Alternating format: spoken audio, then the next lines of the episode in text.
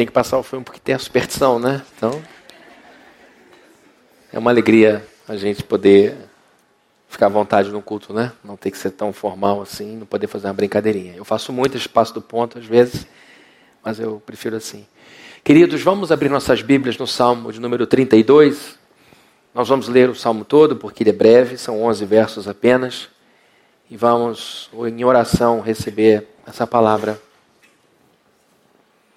Salmo 32 diz assim: como é feliz aquele que tem suas transgressões perdoadas e seus pecados apagados.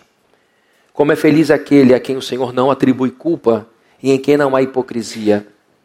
Enquanto eu mantinha escondidos os meus pecados, o meu corpo definhava de tanto gemer. Pois dia e noite a tua mão pesava sobre mim, minhas forças foram se esgotando como em tempo de seca. Então reconheci diante de ti o meu pecado e não encobri as minhas culpas. Eu disse: Confessarei as minhas transgressões ao Senhor, e tu perdoaste a culpa do meu pecado. Portanto, que todos os que são fiéis orem a ti enquanto podes ser encontrado. Quando as muitas águas se levantarem, elas não os atingirão. Tu és o meu abrigo. Tu me preservarás das angústias e me cercarás de canções de livramento. Eu o instruirei e o ensinarei no caminho que você deve seguir eu o aconselharei e cuidarei de você. Não sejam como o cavalo ou o burro, que não têm entendimento, mas precisam ser controlados com freios e rédeas, caso contrário, não obedecem. Muitas são as dores dos ímpios, mas a bondade do Senhor protege quem nele confia. Alegrem-se no Senhor e exultem vocês que são justos. Cantem de alegria todos vocês que são retos de coração. Só até aqui, vamos orar. Senhor, muito obrigado por esse momento. Eu peço a tua unção, teu poder, tua proteção para esse momento que vamos estudar a sua palavra. Há muita coisa em jogo, decisões importantes serão tomadas. Então eu te peço para que o Senhor me capacite, me instrua, me direcione, me unja, para que eu seja fiel àquilo que está na sua mente, para que eu não me distancie daquilo que é o teu querer para essa manhã. Então me controle, Senhor, me dirija. E eu peço da mesma forma que o Senhor seja o condutor de cada palavra diretamente a cada coração. E que esse coração esteja também modelado por tua mão e que juntos, o que fale e o que ouve, se esforcem para fazer o melhor para ti. Que o Senhor cuide dos nossos filhinhos, as nossas filhinhas, os nossos queridos voluntários aqui embaixo que cuidam dos nossos filhos e que todo esse sistema que está em operação nesse momento funcione para a tua glória e para o teu louvor, Deus. É o que nós pedimos em nome de Jesus. Amém. Queridos, eu quero iniciar o sermão logo dizendo que o que vai ser dito aqui é dirigido primeiramente aos crentes. Me perdoem aqui os visitantes, vocês não estão excluídos de forma nenhuma do culto, mas essa é uma palavra dirigida primeiramente aos crentes. Primeiramente, é lógico, aos membros da plena, mas não apenas aos membros da plena, mas aos membros também de outras comunidades que possam estar aqui nos visitando. Por que eu estou dizendo isso?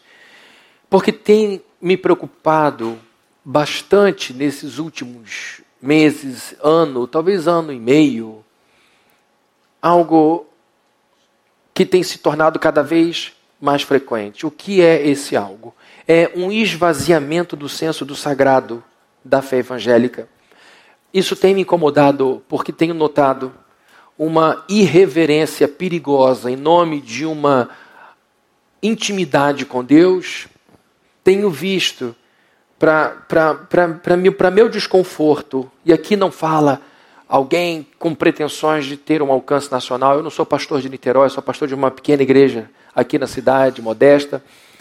Então, meu, meu, meu, a minha conversa é com os membros dessa igreja, à luz do que eu tenho visto para além da igreja, do que eu tenho visto no, nos caminhos que eu sigo pelo Brasil, quando vou aqui e ali, e por aquilo que eu noto que vem da mídia de alguns evangélicos, eu vejo que o que seria básico para nós não é mais básico.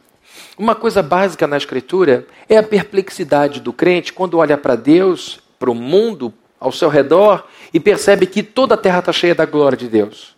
Uma das coisas mais patentes na vida de um crente do Antigo Testamento e do Novo Testamento é o senso da presença constante de Deus. Aliás, esta é uma grande distinção que nós, evangélicos, deveríamos é, ter e com orgulho. o fato de trazermos Jesus Cristo, Deus, para a nossa vida com muita frequência. Quando a gente olha no Antigo Testamento, a vida dos patriarcas, a vida dos profetas, a vida das pessoas que viveram intensos momentos com Deus, a sensação que eles tinham é de que estavam rodeados da presença de Deus. A visão de Isaías, quando ele viu que a terra estava cheia da glória do Senhor, fez com que ele se dobrasse em reverência, porque percebeu que ele estava dentro de Deus. E isso gera uma resposta. Uma vez que você se percebe rodeado de Deus, lhe cabe então viver à luz desse temor, à luz desse respeito, à luz dessa reverência. E o que tem me incomodado grandemente é um esvaziamento contundente do senso do sagrado na fé evangélica, uma banalização da vida evangélica. E como a gente vê isso? Olhando muitos evangélicos sem sinais de transformação de vida. Isso me incomoda cada vez mais evangélicos dando entrevistas, evangélicos em revistas, evangélicos em jornais, evangélicos em programas de grande audiência, famosos na internet, com uma vida dizendo ser evangélica, mas sem nenhuma mudança significativa no seu comportamento.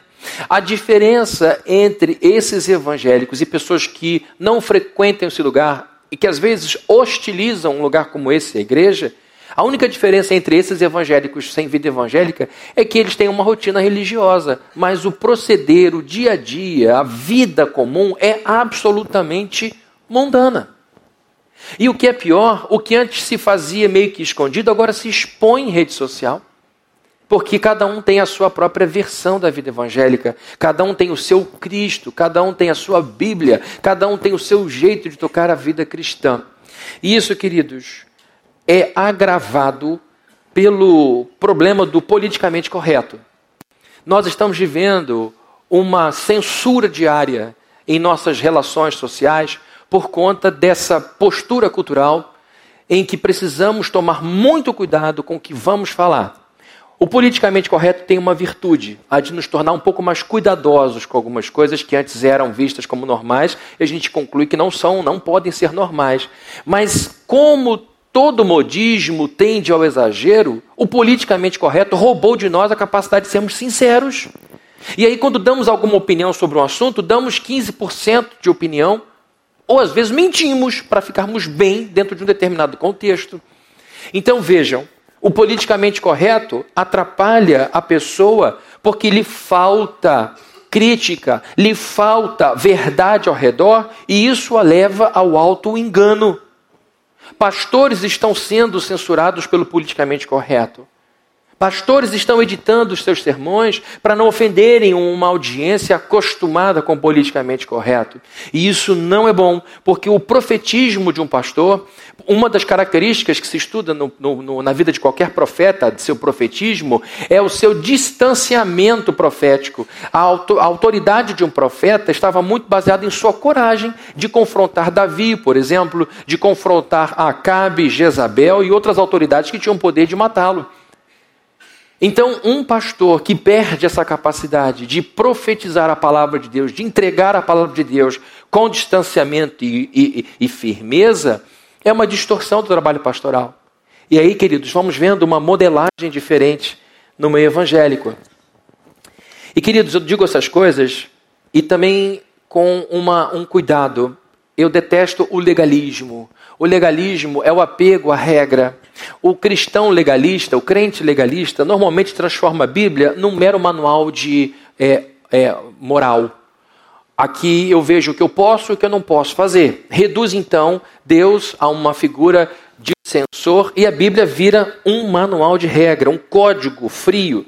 Agora, é verdade que a Bíblia não pode deixar de ter esse aspecto, porque a palavra que define Bíblia é cânon cânon sagrado. A palavra cânon significa régua. A gente usa régua para medir as coisas e a partir de uma régua, uma medida adotada como convenção internacional, a gente mede tudo. A partir de uma régua, eu meço o tamanho da capa de um livro, o tamanho de um objeto. A Bíblia é esta régua que mede o tamanho da minha virilidade, da minha é, feminilidade, da minha paternidade, maternidade, da minha fraternidade da minha generosidade ou da minha avareza, a Bíblia não pode deixar de ter esse aspecto de regulação. O tema da santidade de vida, muito comum há alguns anos atrás, quem é crente aqui há mais de 30 anos sabe que era muito comum um sermão sobre santidade de vida, sobre conserto de vida, sobre conduta de vida. Hoje essas coisas foram substituídas. Nós temos trocado sermões sobre vida santa que agrada a Deus por discursos meramente motivacionais que procuram inspirar e confortar os crentes. Tem teólogo deixando a teologia de lado para virar coach, pastor que está simplesmente preocupado com o bem-estar e desempenho das pessoas no aspecto da felicidade. Pastores que estão entretendo a igreja, porque isso faz bem, funciona, ninguém é ofendido, pelo contrário, sai todo mundo potencializado. Nada contra a palavra de exortação. Vocês que me acompanham há muitos anos sabem que a gente põe a igreja para cima. O problema é quando você percebe a mudança muito sutil, muito habilidosa, deixando de lado aquele papel do púlpito de uma igreja, de modelar as pessoas à imagem de Cristo. E aí vamos vendo, queridos, um distanciamento grande daquela vida que agrada a Deus. E ainda há um outro problema, além desse do pastor que se torna um coach preocupado apenas com performance, com apresentação e sucesso profissional da vida de seus membros, é, é um outro problema que vem ganhando força é, entre pastores, que é quando, ao invés de falar de vida santa, o pastor transforma o púlpito numa tribuna política. Quando o pastor se torna um cabo eleitoral da direita ou da esquerda quando o pregador põe uma camisa vermelha em Cristo ou uma verde e amarelo. Na plena, nós estamos proibidos de trazermos para o púlpito é, partidarismo. Uma coisa é você ser politizado, outra coisa é ser partidarizado. Nós somos seres políticos. Estamos na cidade, temos que lutar pelo que é justo, certo, correto. Temos que lutar pela prosperidade da cidade. Mas partidarizar o púlpito da igreja. Um dos trabalhos mais importantes do pastor é manter a igreja unida. A igreja unida em Cristo, ao redor dele. Não uniformizada, porque a uniformidade é a possibilidade de uma única forma. E eu gosto de diversidade. Nós encontramos entre os apóstolos diversas características de personalidade. Pedro era de um jeito, Paulo era de outro, João era de outro. Agora, o que havia entre eles era a unidade em torno de Cristo. E manter um rebanho, queridos, desse porte, desse tamanho, unido é muito difícil. Um professor meu, Jorge Bezerra, que é membro da igreja, foi meu professor de administração eclesiástica no seminário, é professor universitário hoje, inclusive aqui do La Salle também. Ele disse: conduzir igreja é tão difícil quanto levar, quanto levar dez gatos de uma esquina para outra. Ele usava essa ilustração para dizer que é um trabalho que exige muita graça de Deus. Então vejam, é difícil nós estarmos aqui debaixo do teto, cada um é de um jeito, cada um gosta de uma coisa. O que é que nos traz a esse lugar? O Deus da Bíblia, da Escritura. E se eu de púlpito começo a falar mal de um e bem de outro, eu vou rachar a igreja a partir de pessoas que estão na moda, na vitrine agora. E o que é pior, queridos, do que deixar o ensino profundo da Escritura, o que um bom teólogo deve fazer? Ele estuda para ensinar Bíblia, não para catar voto. Para um impedir que votem no outro. O que um teólogo tem que fazer é gastar sua vida inteira estudando verso por verso, livro por livro, e vai ser enterrado dizendo: Lamento não ter tido mais tempo. Porque a ovelha de Deus vem para cá para ouvir sobre Deus e não sobre A ou B. Não é que eu, Fabrini, não tenha a minha posição, lógico que eu tenho, mas não aqui, porque eu vou dividir, eu vou separar, e uma coisa que eu não quero é me apresentar diante de Deus, Senhor, eu separei a tua igreja por causa de A e B. E A e B vão tomar o caminho que quiserem tomar, independente do que eu penso. E o que me incomoda, além de ver o teólogo deixando de lado a escritura para gastar dias e dias estudando e falando sobre partidarização, é ver às vezes a postura de alguns teólogos nas redes sociais, em tudo que é lugar, longe daquilo que deveria ser a postura de um homem de Deus e inflamando as multidões a ficarem se mordendo de um lado para o outro. E tudo em nome de Jesus. Entram facilmente com paixão em temas super polêmicos que exigem reflexão, mas na cabeça desses irmãos e irmãs, eles, o mundo, o cosmos exige uma resposta imediata. baseado no reflexo e não na reflexão. E aí o que sai? Uma palavra cheia de raiva e vazia de sabedoria.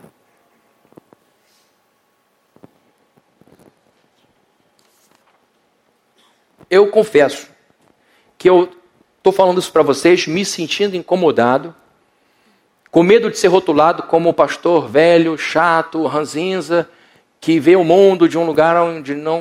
o mundo de um jeito que não existe. Afinal de contas, o mundo é uma confusão, a gente tem que se posicionar, tem que tomar partido. Se A toma o poder, o Brasil acaba. Se B toma o poder, o Brasil acaba. E aí fica essa coisa nos distraindo.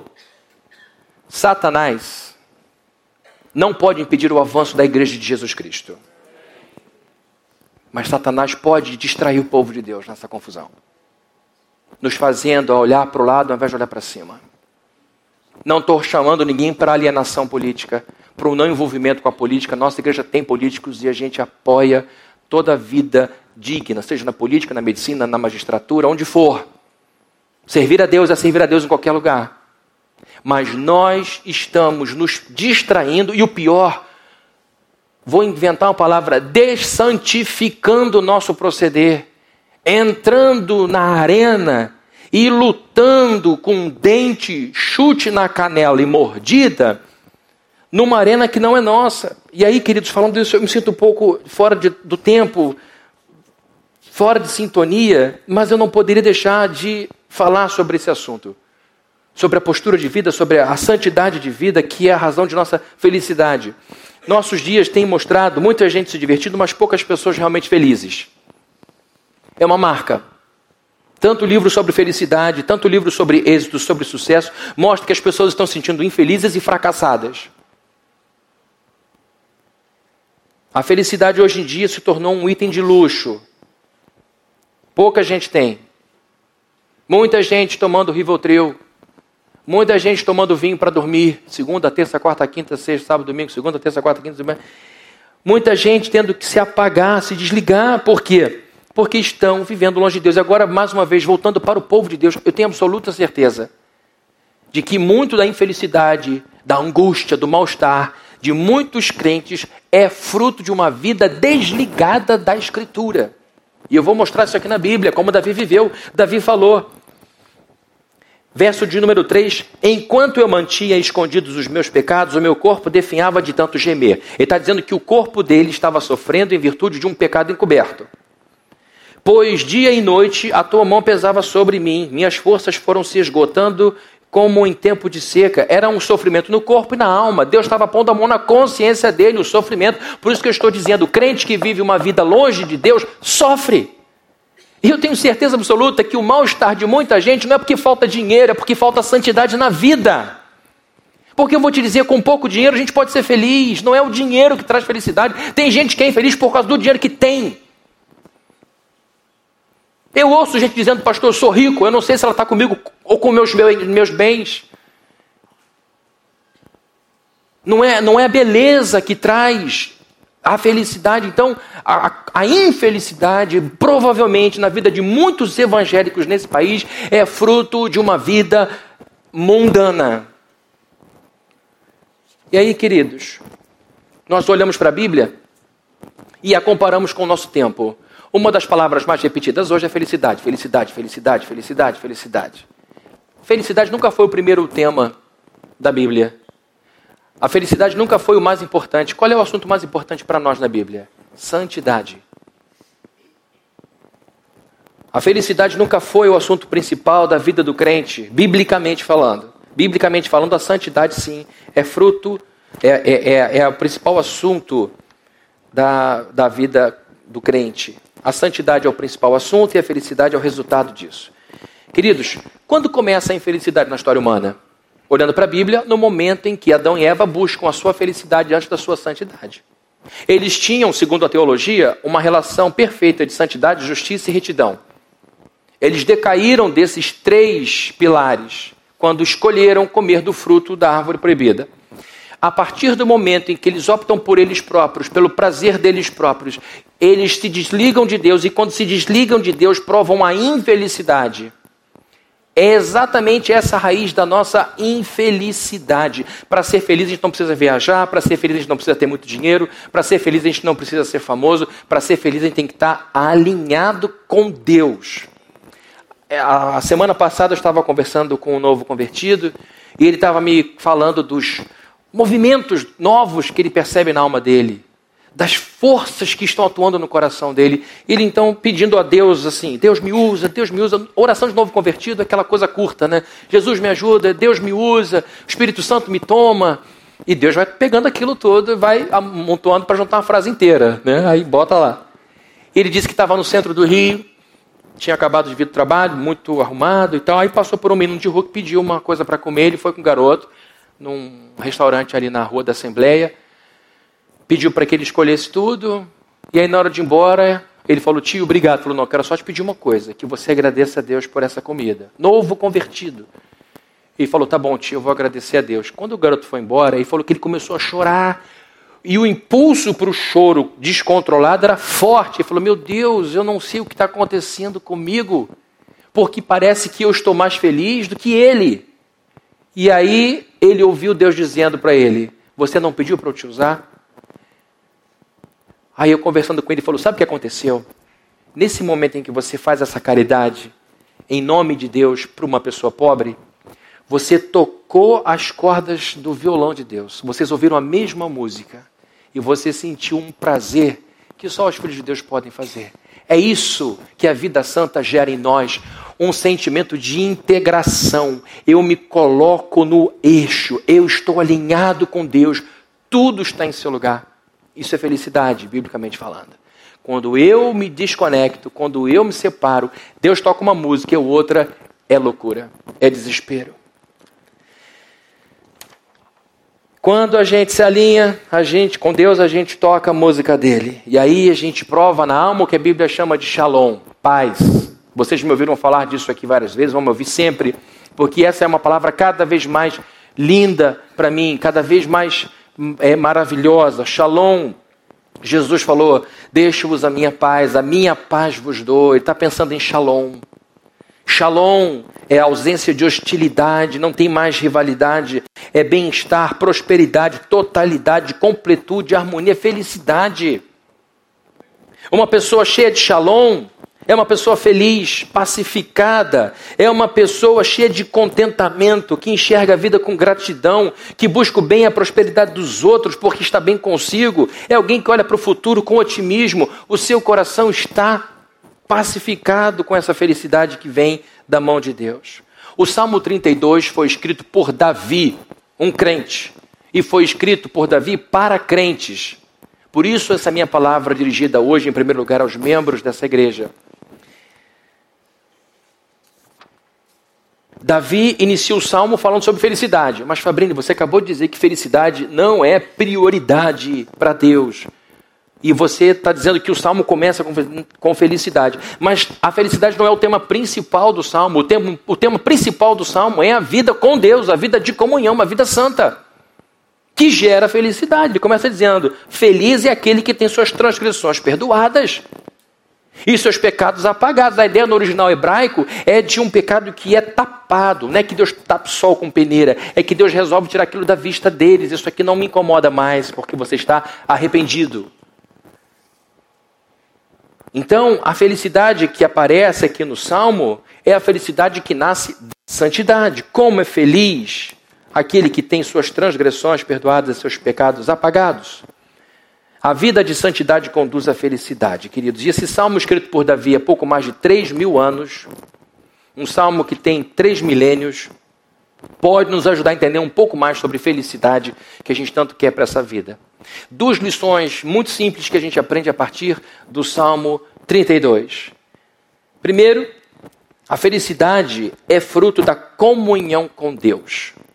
Comunhão com Deus. Vejam comigo os versos 1 e 2. Como é feliz aquele que tem suas transgressões perdoadas e seus pecados apagados. Como é feliz aquele a quem o Senhor não atribui culpa, em quem não há hipocrisia. Eu estou falando de comunhão, não de vida religiosa. Eu estou falando de uma vida comunal, de uma vida de conjugação. Quando você fala que alguém é casado, você se refere a esse casal como vida conjugal. A vida que eles têm é uma vida debaixo do mesmo jugo. Quando você vê dois bois caminhando com um jugo de madeira no quengo aqui, na nuca, eles, aqueles bois têm uma relação conjugal. É daí que a palavra conjugal vem. Então nós somos essas pessoas que estão juntas, unidas por uma peça, unidas por um compromisso e que vão trilhando um caminho lado a lado. A igreja é a noiva de Cristo, nós temos uma relação conjugal com Deus. Comunhão com Deus é uma vida de conjugação, é uma vida de andar junto ao lado. A nossa felicidade, em primeiro lugar, é uma vida conectada a Deus, só que os nossos pecados nos afastam de Deus. Os nossos pecados fazem separação entre nós e Deus. Deus é o supremo juiz que tem que fazer a suprema justiça. Como é que eu me aproximo do supremo juiz devendo a ele? Eu primeiro tenho que resolver minha dívida. Eu primeiro tenho que pagar minha dívida. Se eu quero ter relação com Ele, se eu quero ser íntimo dele, eu preciso ter meus pecados perdoados. E é isso que Jesus veio fazer. Jesus veio ser esse limpador, essa borracha, o aniquilador de toda a culpa, para que eu possa ter comunhão com esse Deus. E queridos, esta comunhão com Deus requer de nós uma constante vigília. Não dá para nós termos uma relação conjugal com uma pessoa se o que fazemos ofende essa pessoa.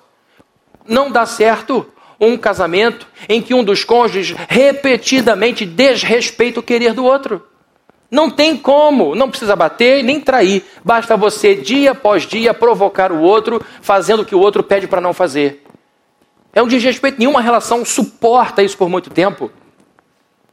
É preciso que haja acordo, conversa, diálogo constante. Toda hora a gente se acerta, toda hora a gente conversa. Olha, agora eu mudei, agora eu quero que você diga isso. Ah, mas eu não estou acostumado, então se esforce um pouco e tal.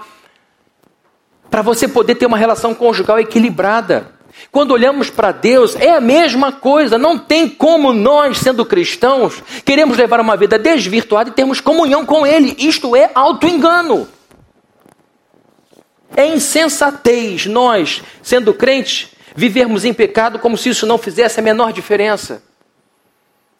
E como a Bíblia diz que Deus é tardio em se irar, que Deus é, demora para aplicar a sua justiça, nós entendemos o tempo da correção, nós entendemos o postergar da reação irada de Deus como uma aprovação ou indiferença. E vamos então tocando a vida dessa forma.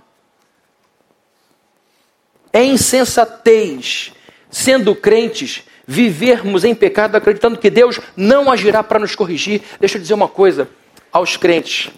Por favor, visitante, saiba que a gente ama você, mas aqui é uma palavra doméstica em primeiro lugar. Se você sobreviver a isso, quiser voltar semana que vem, ótimo. Você é um eleito. Você é uma eleita.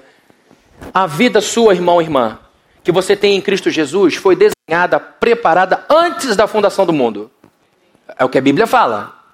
Nós não somos um acidente e que foi se acertando aqui nas circunstâncias aleatórias da vida. Não. Antes de você nascer, antes da Idade Média acontecer, antes de Aristóteles existir, antes de Marco Aurélio ser um grande imperador romano, Deus já tinha a sua vida, minha vida, prontinha, dizendo: Fabrini vai caminhar assim, aos 17 vai se converter, vai desistir disso, daquilo outro, vai ser pastor, blá, blá, blá. No meio do caminho eu resolvo viver como eu quero. E para que eu me tornasse filho de Deus, no meio do caminho, ele enviou o filho dele, a segunda pessoa da Trindade, veio a esse mundo, viveu nesse mundo, padeceu nesse mundo, morreu aqui, ressuscitou aqui, para que então eu efetivamente fosse o Fabrini conectado a Deus. De repente eu resolvo viver de qualquer forma. Vocês acham que Deus vai permitir que sejamos felizes depois do preço que ele pagou com o filho dele? Uma coisa que a gente aprende com a Escritura, queridos, é que nós não somos de nós mesmos. Nós pertencemos a Deus. A nossa vida é, na verdade, uma mordomia. O mordomo não é dono da casa nem da comida, mas ele cuida da casa como se fosse dele. Eu não sou dono dos meus filhos, de Camila e Felipe, nem da minha esposa Viviane. Eu sou mordomo. Eu não sou dono nem de mim. E quando eu cuido da minha postura, quando eu cuido das outras coisas, eu cuido sabendo que tem um dono que vai dizer: Olha, eu te dei 10 talentos, o que você fez com eles? Ah, eu fiquei com medo e enterrei. Não, eu me esforcei para melhorar aquilo que eu podia melhorar. A minha parte, a parte que me cabia. É insensatez a gente continuar caminhando, achando que as coisas não vão ter diferença alguma.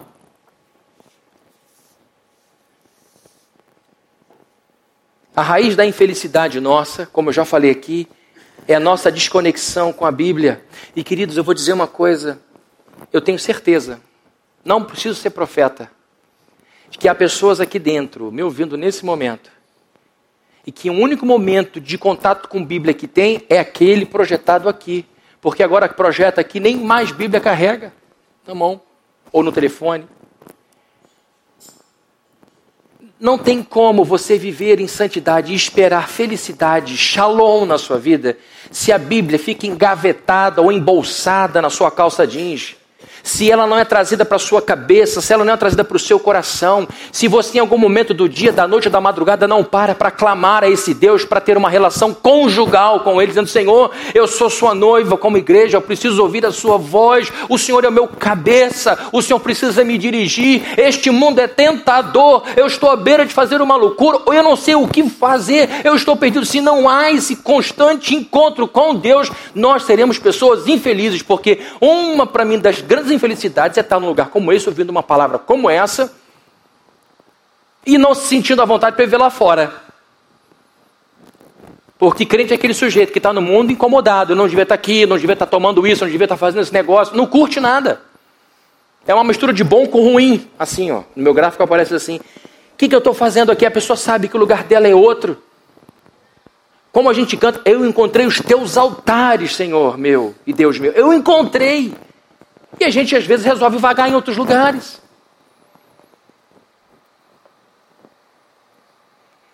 No momento que a gente se desconecta daquilo que Deus quer para nós, mergulhamos numa vida de infelicidade.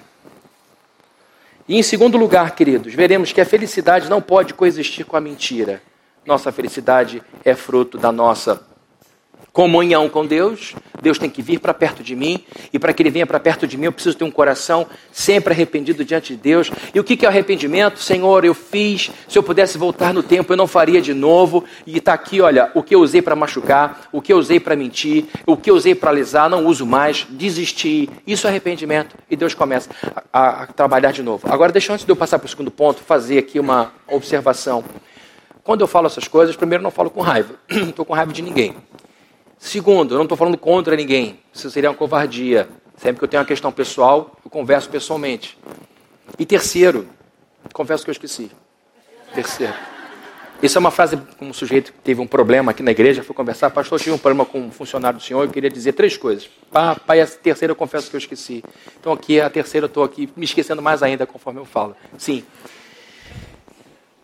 quando eu falo de vida em pecado, não estou me referindo àqueles pecados que acontecem ali aqui, que a gente comete.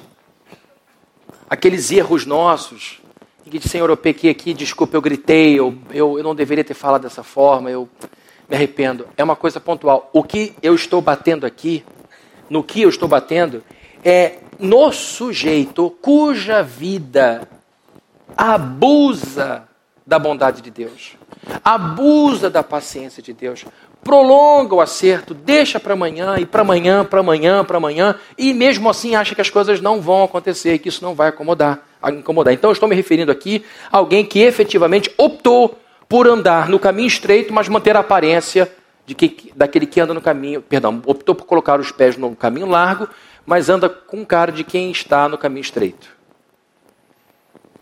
Vejam comigo aqui, queridos, que a felicidade não pode coexistir com a mentira a nossa felicidade nasce da comunhão com Deus e ela não pode conviver com a mentira. Vejam aqui os versos 3 e 4 comigo. Enquanto eu mantinha escondidos os meus pecados, o meu corpo definhava de tanto gemer. Ele está reclamando aqui de um mal-estar físico. Pois dia e noite a tua mão pesava sobre mim. Minhas forças foram se esgotando como em tempo de seca. Verso 5 ainda. Então reconheci diante de ti o meu pecado e não escondi as minhas culpas. Eu disse: confessarei as minhas transgressões ao Senhor e tu perdoaste a culpa do meu pecado. De que maneira a gente sente o peso do pecado no corpo? Se você não tomar cuidado, doença sexualmente transmissível. Você escondendo mentira por muito tempo vai gerar uma gastrite, pode gerar coisa pior. Você, por causa do estresse, tem que administrar uma vida dupla, começa a ter problemas no sono, dorme mal e acorda mal. O teu corpo vai reagir a toda essa carga de pecado que está sobre a sua vida. Então vejam, Davi falou: meu corpo sentiu o impacto. O meu corpo não suportou a descarga de adrenalina, de cortisol. Davi está reclamando do, da, do disparo, do motor do estresse, de uma vida inquieta, de uma vida desarmonizada, de uma pessoa que não tocava mais a música de Deus. Por algum momento, Davi estava escondendo algo grave dos olhos do povo, porque de Deus ele jamais esconderia. E ele diz: O meu corpo sentiu, eu senti o mal-estar, a dor, eu sentia todos os impactos do meu pecado, e a tua mão pesava sobre mim. Queridos, quando ele diz que a mão de Deus pesava sobre ele, ele não estava andando com nove forças gravitacionais, nove G nas costas. Davi, mal, o que, que houve quando Davi? Deus está com o dedo em cima, aumentou de 1G para 7G. Ele está andando com força. Não, é o dedo na consciência. É Deus espremendo a cabeça desse homem. É Deus levando ao mal-estar interior. Dia e noite, a Bíblia diz, dia e noite, queridos, era o tempo inteiro. Davi estava provando esse negócio o dia todo. Olha que vida, olha o preço, olha os juros que ele pagava. O pecado que ele cometia roubava-lhe saúde física e emocional.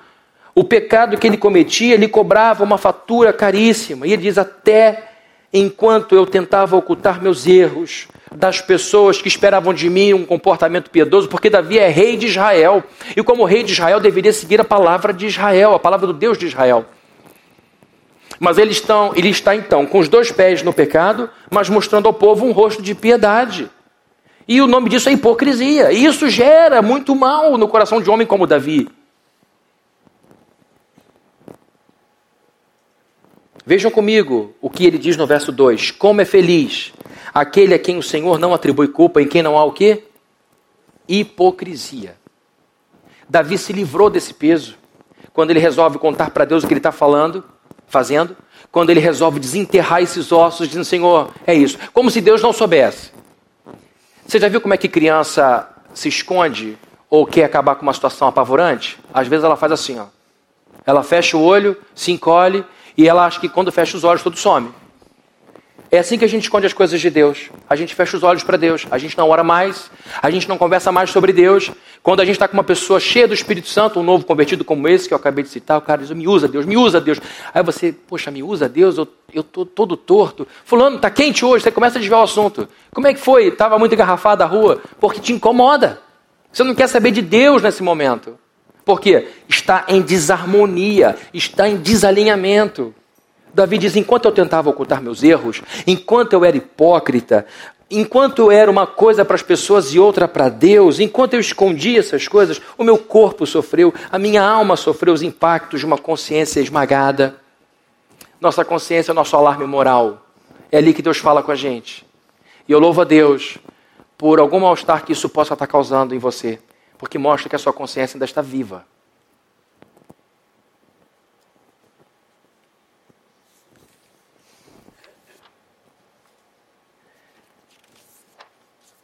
Como é feliz aquele a quem o Senhor não atribui culpa, em quem não há hipocrisia.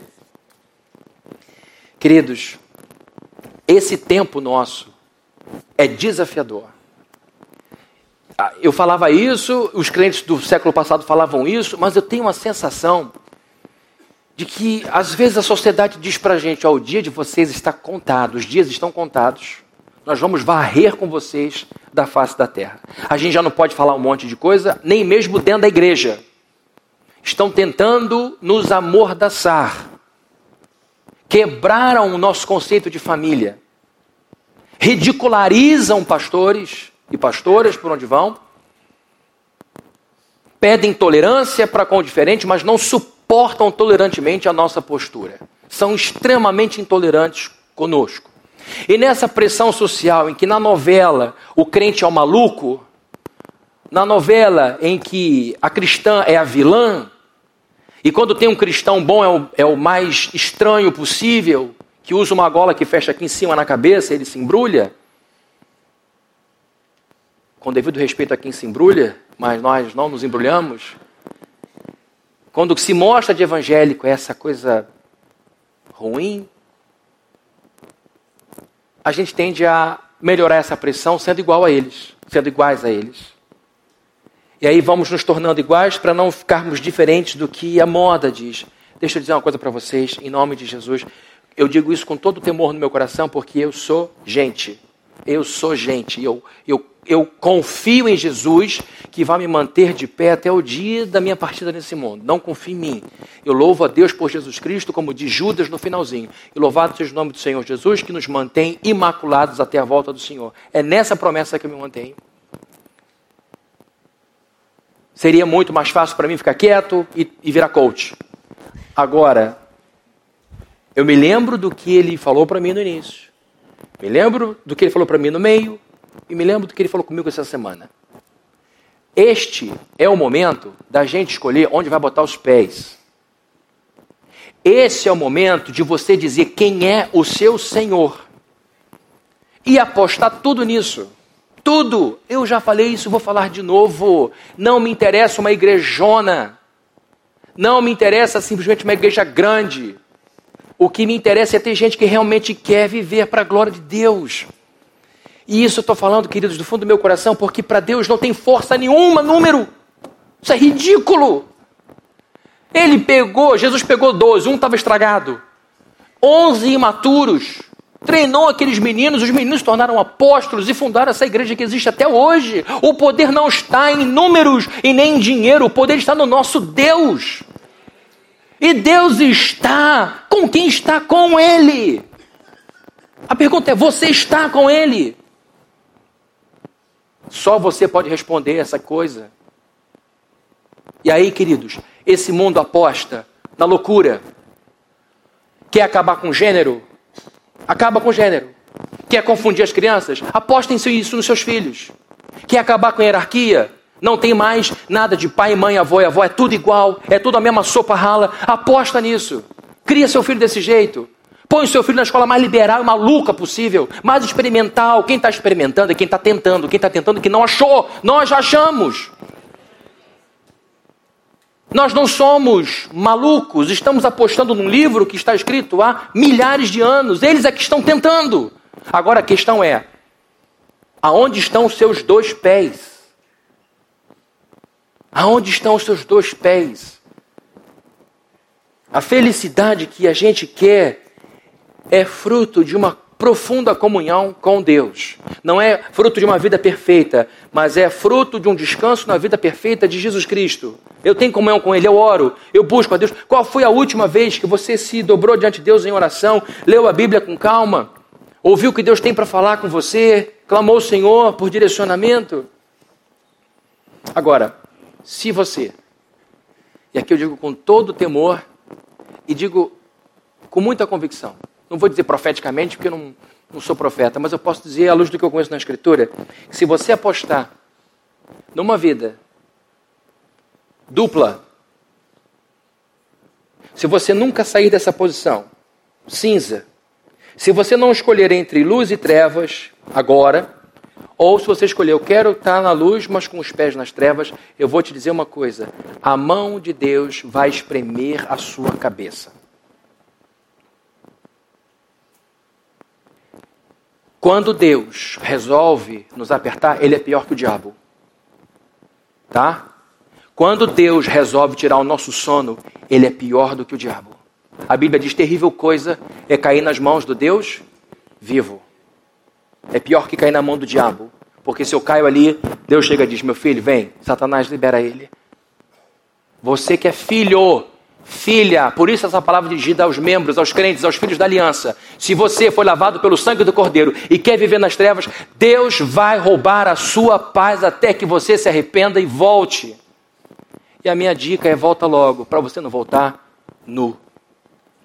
Você vai voltar, você vai voltar. Eu sou calvinista, creio na perseverança dos santos. A gente não perde salvação. Porque é Deus que persevera em nós. Nem a altura, nem profundidade, nem coisas do presente, nem do porvir, nada pode nos separar do amor de Deus que está em Cristo Jesus. Você vai voltar. Mas não precisa voltar decapitado, decepado, desmembrado. Não tenho raiva no meu coração, tenho só perplexidade de pastor que sente às vezes que está perdendo. Às vezes eu sinto que eu estou perdendo, perdendo tempo da minha vida. Às vezes eu olho para minha, com a minha cabeça limitada e digo, meu Deus, olha que loucura, tá? Eu vou falar aqui uma coisa para vocês, não espalhe para o pessoal das nove nem das dezoito. Eu olho para o futuro dizendo, ah, a igreja vai acabar.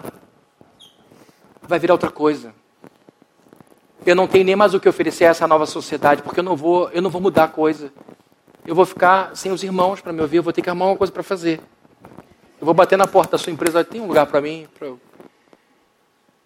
Porque o que eu aprendi é o que está aqui, e o que está sendo colocado aqui é diferente. Então me dá um mal-estar, às vezes me dá uma sensação de perda, até que eu lembro, meu Deus, meu Deus, o dono da igreja é poderoso demais. E eu acho, sinceramente, sabe o que está acontecendo? que um avivamento está para chegar. Como aqueles dias de muito calor, em que você diz, meu Deus, o que está acontecendo? Está quente demais, que coisa horrorosa. De repente vem a frente fria, e vem aquela, aquele frescor, e vem a chuva, e a gente diz, louvado seja Deus por esse friozinho aqui no Rio de Janeiro. Eu acho que está acontecendo isso. O calor aumentou para que você, que é limpo, limpe-se mais. Como diz Apocalipse. Agora, quem é sujo, suje-se mais ainda. É hora de definição. Ou você está com a moda, ou você está com a escritura. A Bíblia diz que tem cristão que faz o seguinte: ele usa uma figura forte, da porca que vomitava e volta a comer seu vômito. Falou: tem crente que sai da porcaria, Cristo lava, mas volta. Volta. A questão é: o que, que você está comendo? O pão que cai do céu ou o vômito dos seus pecados? Como é que eu vou saber? Veja a vida que você está levando. Veja o teu estado de espírito. Os frutos, os frutos, o que, que nasce efetivamente, não o que você diz, mas o que realmente está acontecendo. Como estão seus filhos, como está sua esposa, como está seu dinheiro, como está sua reputação, como é que você está. Isto aí é a resposta para o fato de você estar comendo pão da vida ou vômito. Só isso. E não é para mim que você tem que dar essa resposta, porque eu não vou dar conta da sua vida para Deus e para quem está do teu lado. Portanto, irmãos queridos, é agora você é visitante, graças a Deus essa palavra não é para mim, é para o pessoal daí. E olha, queridos, de todo o meu coração, é assim também que eu me sinto pastor. Pastor. É uma responsabilidade enorme, porque eu ainda tenho 46. Ainda tenho para algumas coisas, já tenho para outras. Mas se Deus me der uma vida longa, pastoral, como deu ao Antônio Elias, que morreu com quase 100 anos, que ele me ajude. Porque eu não sei como é meu dia de amanhã. Eu confio na graça de Deus, mas eu não posso deixar de de vez em quando dizer: tem alguma coisa errada. Quando eu vejo uma grande quantidade de crentes postando maluquice em rede social, esse negócio tem que ser escondido. Porque é tolice demais. Já que vai pecar, esconde. Não torna a coisa mais estúpida.